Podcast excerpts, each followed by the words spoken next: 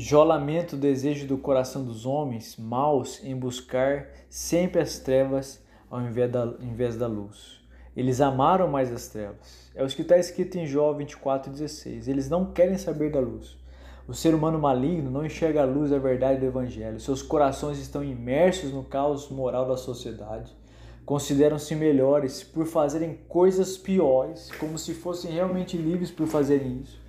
E os demais, eu e você que somos cristãos, eles nos chamam de presos, porque nós estamos baseados em princípios bíblicos.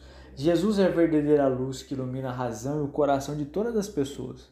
Mas muitas, vendo Jesus e ouvindo o Evangelho, decidiram recusá-lo por amar intensamente, intensamente essa vida passageira e o mal.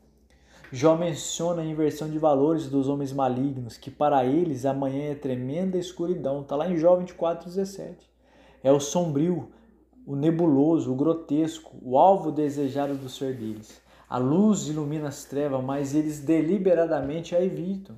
O caos é o estilo de vida dos que caminham para a morte eterna, presos em conceitos errados.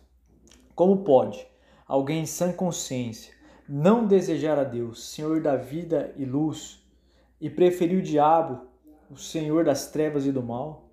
Apenas mentes cauterizadas pelo pecado, escravas de seus instintos naturais, são aptas ao lixo que o jardim de flores, ao, ao fedor do que o perfume de Jesus. Elas preferem muito mais o lixo do que um jardim de flores. Nossa função é continuar anunciando a mensagem de vida a cada um desses errantes noturnos, crendo no poder de Cristo, para abrirem seus olhos e verem a verdade iluminadora de Jesus e assim eles serem salvos.